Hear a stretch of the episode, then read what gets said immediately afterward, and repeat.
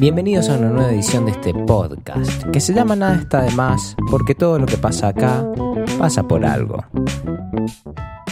Hoy va a pasar una invitada que te va a encantar, con quien hablaremos sobre financiamiento educativo y equidad en la Argentina. ¡Fa! ¡Qué tema difícil! Pero nuestra invitada está completamente a la altura de las circunstancias. Quien nos visita en el día de hoy es licenciada en Ciencias de la Educación por la Universidad de San Andrés y actualmente candidata doctoral por la misma universidad. Tiene un máster en Educación y Desarrollo Internacional por University College of London, UCL, a donde fue a estudiar como becaria de Chevening, una muy prestigiosa beca internacional. Es profesora en la Universidad de San Andrés, la Universidad Nacional de San Martín, publicaciones, tiene un montón, no sé en qué tiempo vive, hizo un carrerón, Actualmente trabaja en CIPEC y estoy muy orgulloso de tenerla en este show. Por favor, reciban con un muy fuerte aplauso a María Belén Sánchez. Impresionante la audiencia de Lira, señores y señores. Belu, ¿cómo estás? Muy bien, muy bien. Muchas gracias por invitarme. No, al contrario, gracias por venir. Si te parece, empecemos por contar un poco lo que es CIPEC. Se trata de una ONG apartidaria y sin fines de lucro dedicada a la producción de conocimiento en materia de políticas públicas. Así es. ¿Nos contarías un poquito qué haces ahí? Bueno, en CIPEC trabajo hace varios años ya. Toda la, consulta por las publicaciones se responde diciendo que trabajamos en equipo. El equipo del programa de educación eh, viene trabajando hace más de 18 años en temas de investigación sobre política pública, sobre política educativa en particular, acercando recomendaciones al Estado en sus diferentes niveles de gobierno. Tenemos la suerte de poder convocar diversos públicos, de poder reunir gente que no suele sentarse en la mesa con, con el otro, digamos. Hacemos un poco de todo, trabajamos por proyectos, hacemos proyectos de intervención, proyectos de evaluación y monitoreo, proyectos de investigación aplicada. Bueno. Esta conversación pudo haber tomado por un montón de lugares porque me invitada sabía muchísimo, pero mi sesgo profesional hizo que le preguntara primero cómo se regula el financiamiento educativo en la Argentina. Pagar a plata. Eso mismo, ¿quién tiene que pagar a plata? Los servicios educativos, o sea, la gestión de la educación del nivel primario, se transfirió desde la nación a las provincias en los años 70. O sea, las escuelas primarias pasaron a ser potestad de las provincias en esa década y después en el año 92 se completó la transferencia pasando el nivel secundario y el nivel superior no universitario, los institutos terciarios, digamos. Las universidades están a cargo del nivel nacional, eso también lo dice la Ley de Educación Nacional, así que Tenés el presupuesto nacional que está compuesto en una gran parte por el, financiamiento del nivel superior universitario. Y después otra ley que es importante tener en cuenta es la ley de financiamiento educativo. Es una ley que se sancionó en el año 2005, que es una ley que estableció metas de financiamiento que debían cumplirse al año 2010. La principal meta establecía que debía invertirse el 6% del Producto Interno Bruto en educación.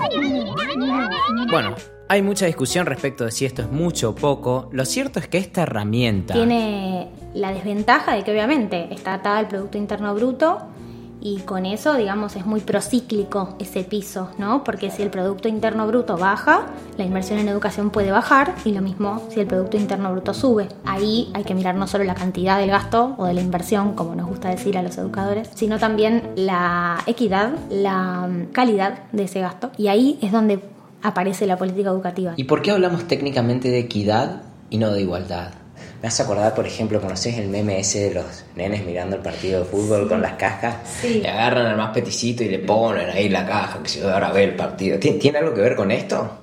tiene que ver con el hecho de que la equidad contempla los diferentes puntos de partida, dar a cada provincia, a cada sector socioeconómico, a cada escuela, según lo que necesite, con todas las discusiones que eso permite dar. Obviamente, lo anterior supone una gran capacidad para hacer diagnósticos. Le pregunté a Belén cómo estábamos con eso en la Argentina. Y estamos, yo diría, en desventaja con otros países. Tenemos un sistema de información educativa que yo creo que se podría usar mejor, o sea, digo, hay todavía un margen de aprovechamiento, pero que no es lo suficientemente riguroso y oportuno para diagnosticar algunos problemas clave del sistema educativo. ¿A qué voy con esto? Es un sistema que eh, recolecta los datos escuela por escuela. En muchas provincias todavía es en papel esa recolección. Es un sistema que tarda mucho en consolidar los datos entre las provincias, porque obviamente es un sistema federal, cada provincia tiene sus capacidades técnicas, sus dificultades. Entonces la nación por ahí tarda, ahora está tardando un poco menos, pero tarda por ahí dos años en publicar los datos agregados, consolidados. Y es un sistema que fundamentalmente no permite el seguimiento nominal de los estudiantes. ¿Qué significa esto? No podemos seguir al estudiante individualmente. No podemos saber la trayectoria de ese alumno, si a qué edad ingresó, cuándo se, si se fue, si volvió a la escuela, cuándo se egresó, cuánto duró su trayectoria. Lo que vemos son agregados, o sea, bueno, cuántos alumnos tiene tu escuela en primer año, en segundo, en tercero, y con sumas y restas se trata de, digamos, identificar cuántos repitieron, cuántos abandonaron. Hoy en día lo que tenemos son Excels. Excels con matrícula, alumnos, eh, docentes, cargos docentes eh, y cantidad de escuelas. O sea, eso es lo que está público, digamos. Entonces, la gestión educativa en sus niveles, primario, secundario y terciario, está a cargo de las provincias. Sin embargo, estas recaudan menos impuestos que la nación.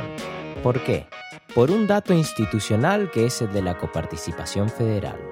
Esto es, el sistema que diseñamos para coordinar los impuestos entre la nación y las provincias de manera tal que las empresas que operan en distintas jurisdicciones simultáneamente, mismo impuesto varias veces.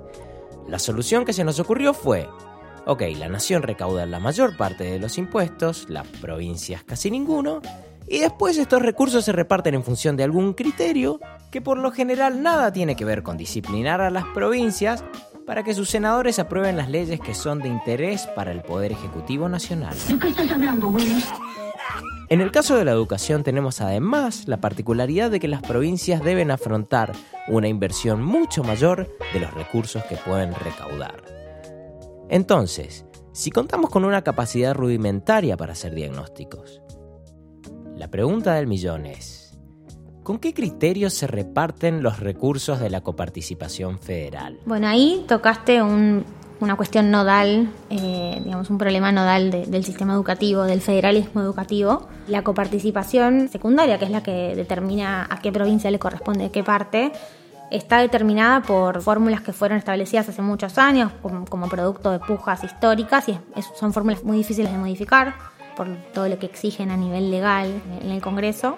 Y son fórmulas que son muy injustas porque las provincias por ahí con mayor matrícula no reciben la cantidad de recursos que les correspondería por esa matrícula en comparación con otras donde los recursos fiscales por alumno, los recursos fiscales por habitante terminan siendo muy superiores al caso de otras provincias.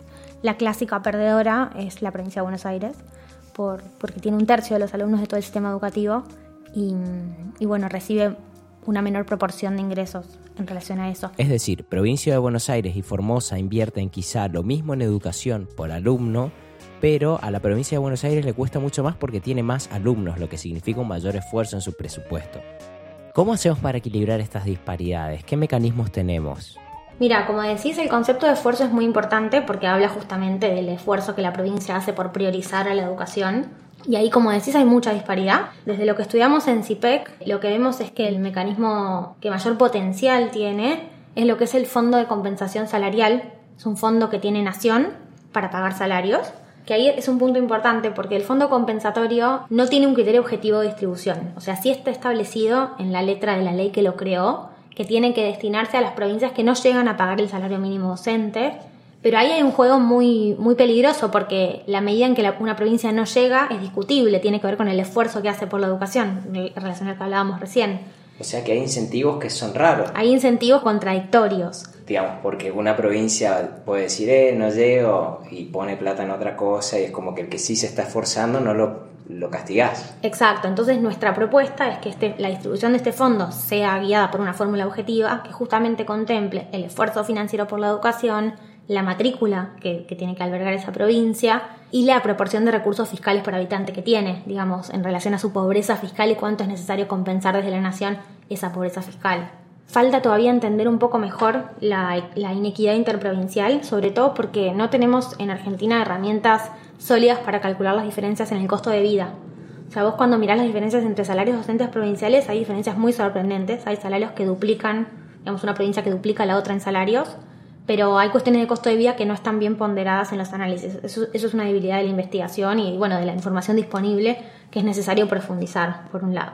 Y por otro lado, digamos, una de las cuestiones que desde CIPEC creemos que se podría hacer es apostar por un cambio en la carrera docente. La carrera docente son aquellas reglas que ordenan la vida laboral de los docentes desde que ingresan a la docencia, al ejercicio de la docencia en la escuela, hasta que se jubilan Y esas reglas vienen de un estatuto docente nacional, que hoy en día hay un montón de estatutos provinciales, pero que básicamente se han copiado de ese estatuto nacional, que es del 1958. Y tiene muchísimos aspectos a mejorar. Entre ellos, por ejemplo, el hecho de que el docente que quiere ascender, que quiere ganar un poco más, que quiere profesionalizarse, que quiere progresar en su carrera, la única opción que tiene es irse del aula.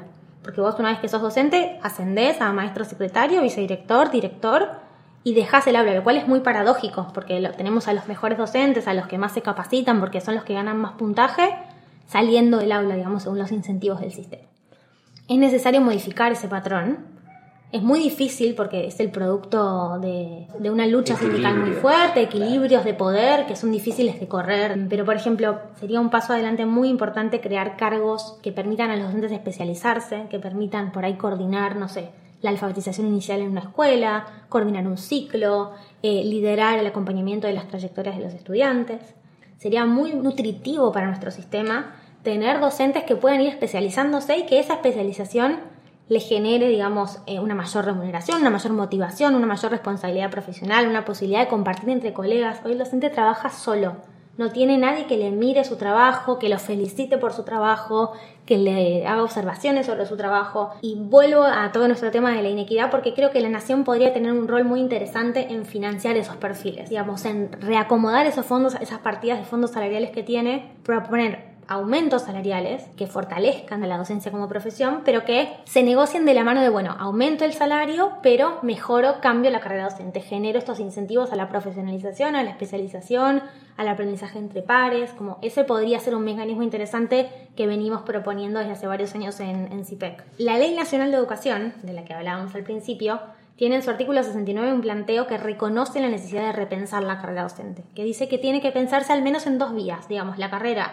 de, enseñanza-aprendizaje, de, trabajo frente a alumnos en el aula y una carrera directiva, porque no hay por qué entender que son, digamos, perfiles que responden a las mismas capacidades, a los mismos intereses. Muy bien, ahora todos estos problemas estructurales de diseño en la institución educativa seguramente repercuten a nivel individual en el servicio que se provee a los alumnos. ¿Qué tenemos pensado a nivel micro para ese sujeto que también es víctima de todo este enriedo y que fallan llegar a las metas que el propio sistema le propone. Hoy en día el sistema lo que hace es hacerlos repetir. ¡Ay, qué bruto! ¡Póngale cero! ¿Pero por qué le voy a poner cero si yo contestó correctamente? Digamos, eh, es, es, el mecanismo que se tiene cuando no se alcanzan los aprendizajes. Es un mecanismo con muchas limitaciones. Muy criticado, tiene mucho impacto en la subjetividad del alumno, en su trayectoria posterior, en la eficiencia del sistema. Eh, y hay sistemas que han resuelto ese tema mucho mejor, digamos. La repitencia como respuesta ante los problemas de aprendizaje, si se quiere, o de enseñanza, y acá hago un paréntesis que no quiere ser un paréntesis porque hay que mirar los problemas de enseñanza mucho más que los de aprendizaje, Creo que a veces la escuela se mira poco a sí misma en cuanto a cómo está enseñando. Pero decía, no, no, hablo en términos de decisión individual porque lógicamente un docente trabaja en un sistema que tiene reglas del juego que hoy en día contempla la repitencia como posibilidad. Pero la repitencia como mecanismo, digamos, es un mecanismo que está muy naturalizado. Pero en realidad es un mecanismo que no cierra por ningún lado porque si lo pensás, está basado en el supuesto de que por volver a repetir la exposición a cierta enseñanza, la misma enseñanza que ya, a la que ya se expuso el estudiante, esta vez va a aprender con un grupo de estudiantes diferente, con digamos un montón de cuestiones de autoestima muy vapuleadas por la situación de repitencia. En otros sistemas educativos la promoción de grados por ahí es por edad y se hacen acompañamientos individualizados a los estudiantes que no alcanzan ciertos logros mínimos. Se trabaja en, no sé, por ahí en, con trayectorias mucho más flexibles donde el estudiante puede cursar por cuatrimestre y por ahí no tener que recursar todo el año sino los logros que no alcanzó. ¿Y qué haces, por ejemplo, con el que no tiene ganas de hacer nada? ¿Lo haces pasar de grado? Porque después te llegan a la universidad hecho Bueno, ahí, o sea, ahí tienes el problema del sistema, por eso te digo, probablemente los docentes no hagan eso que vos decís, probablemente digan, este alumno no promueve, porque hay criterios, o sea, la repitencia está institucionalizada y ahí funciona y existe. El docente no puede decidir que la repitencia no existe más. Yo lo, lo, que apunto es a que deberían cambiar las reglas de juego, o sea, deberían estar las escuelas equipadas para apoyar a los estudiantes que no alcanzan ciertos niveles de logro mínimo. Espacios extraescolares de apoyo, extra hora, digamos, maestros que acompañen a las trayectorias de esos estudiantes con un aprendizaje más enseñanza más individualizada. Eh, digamos, hay estrategias, eh, hay muchísimas. Desde ya que hay una cuestión de esfuerzo que no hay que diseñar y que es importante, digamos, Pero la cuestión de repetir como penalización, digamos, creo que no es la única forma de penalizar esa conducta. Hay un montón de cuestiones asociadas a tener que recuperar los aprendizajes que también pueden ser un estímulo al esfuerzo, digamos. Todos quienes dimos clase alguna vez en Argentina, nos pasó de recibir un curso universitario donde la mayoría, o una buena parte, no sabe escribir bien o razona mucho peor. Es una situación desesperante. Le pregunté a Belén cómo deberíamos abordar esta situación. Bueno, eso es un problema con muchísimas aristas. Hoy en día lo que tienen muchísimas universidades, sobre todo las universidades del conurbano creadas eh, en las últimas décadas, son programas que parten de reconocer que la universidad tiene una responsabilidad en equiparar esos, esos niveles, puntos de partida. ¿Y por qué? Porque la universidad es un espacio educativo que tiene sus lógicas propias, digamos, y que nosotros no nos damos cuenta, o bueno, los educadores por ahí sí, porque lo tenemos trabajado, pero el, poder moverse en ese espacio tiene mucho que ver con cierto capital social y cultural que uno tiene, digamos, ¿no? el, conocer, no sé, la, cultura, las reglas implícitas de ser un estudiante universitario, las habilidades de escritura académica, de argumentación, que solo algunos tenemos el privilegio de adquirir durante nuestra escolarización o durante nuestra socialización más familiar o, digamos, de entorno, ¿no? Entonces ahí hay universidades que se están encargando de hacer espacios de ingreso que sean mucho más receptivos y que se ocupen de esto. A ver, no quiero decir, digamos, no quiero al otro extremo, ¿no? Pero sí hay un problema que la, universidad durante muchos años no reconoció. O sea, la universidad se tranquilizaba con excluir. Digamos, el que no, el que no podía escribir correctamente el primer año, no aprobaba y se iba. Y eso no era problematizado. Es cierto que en educación tenemos una de las temporalidades más largas de la política pública pero si yo te dijera a corto plazo hoy, ¿qué es lo más urgente? Bueno, mira, nosotros desde CIPEC lo pensamos, eh, encontramos una forma de, decirlo efectivamente en, términos comunicacionales que tiene que ver con los extremos del sistema educativo obligatorio. Creo que los grandes desafíos se concentran en el nivel secundario y en el nivel inicial, en esas dos puntas, digamos. El nivel inicial tiene que ver con un desafío de cobertura que hay, hay muchos chicos que todavía no pueden acceder al nivel inicial con un enorme desafío de fragmentación y desigualdad de la oferta. Tenés muchísimos, tenés jardines, tenés jardines no reconocidos, tenés espacios de desarrollo de la primera infancia, que son centros que en general dependen del área de desarrollo social, con menos impronta educativa. Bueno, ahí hay un mundo de desigualdades, incluso ahí, ahí sabes lo que nos falla también la información, porque hay mucha oferta que no está oficializada, entonces que ni siquiera está captada por la estadística.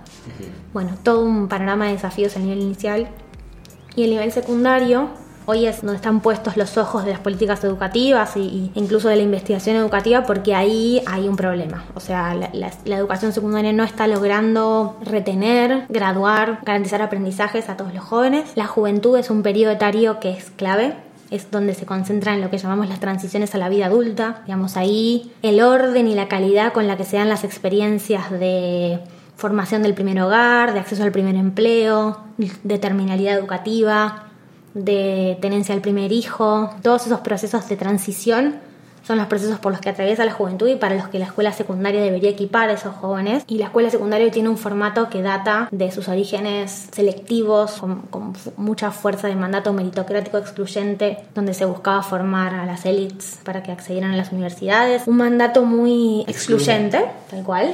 Y ahí tenemos un problema porque los nuevos públicos, los jóvenes que van accediendo a nivel secundario a medida que se expande el acceso a la educación, a medida que avanzan estas improntas legales de de inclusión, digamos que se reconoce el derecho a la educación, tal cual.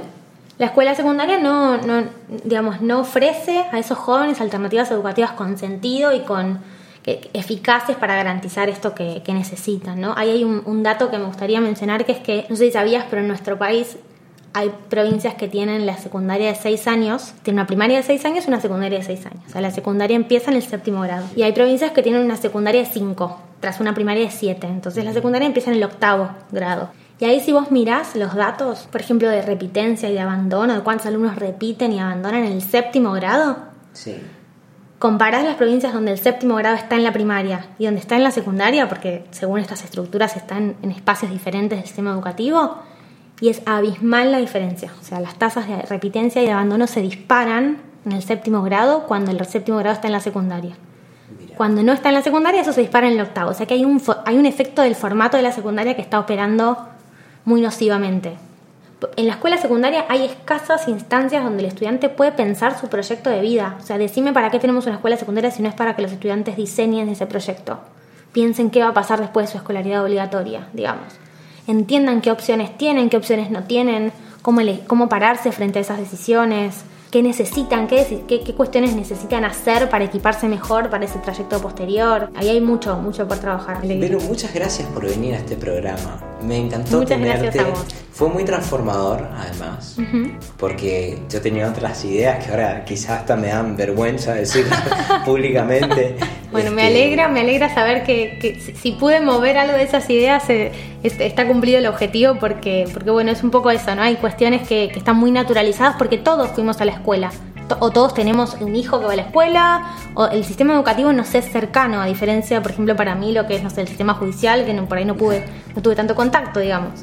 Eh, entonces todos tenemos como nociones que a veces está bueno desnaturalizar, discutir y ampliar. Porque claro, uno a nivel micro cuando está en un aula ¿no? y le toca ser un docente universitario que no está familiarizado con pedagogía, que tiene otros objetivos, te viene un tipo que no sabe y decir, rajen, ¿por qué la universidad se tiene que hacer cargo? Y, y sí, visto de esta manera, claro que sí.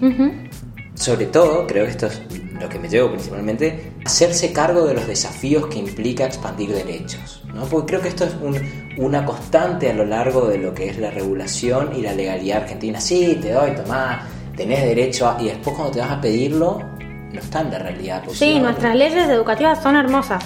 Eh, digamos, hay poco para discutir ahí, pero bueno, después toda la, la articulación política que se hace para que eso se traduzca en la realidad, bueno, ahí, ahí están las mayores debilidades. Gracias, Belu. Gracias a vos. y muchas gracias a todos los que llegaron hasta acá. Esto fue Nada está de más. Y antes de que te vayas, quería invitarte a participar de un proyecto para transformar la realidad educativa en la Argentina. Hace algunos años atrás, junto con un grupo de jóvenes profesionales de Corrientes, iniciamos la Fundación Más Voces se trata de una ONG apartidaria y sin fines de lucro que tiene como objetivo fomentar la participación ciudadana con foco en la educación. Nuestro principal programa se llama Comunidades de Aprendizaje. Consiste en realizar intervenciones en colegios en contextos de vulnerabilidad. Su característica distintiva es que logra articular los conocimientos de los expertos en ciencias de la educación con los esfuerzos de la comunidad donde se busca intervenir. Realmente la medición del impacto del programa es impresionante y nos encantaría invitarte a que nos ayudes a seguir llevando adelante estos programas.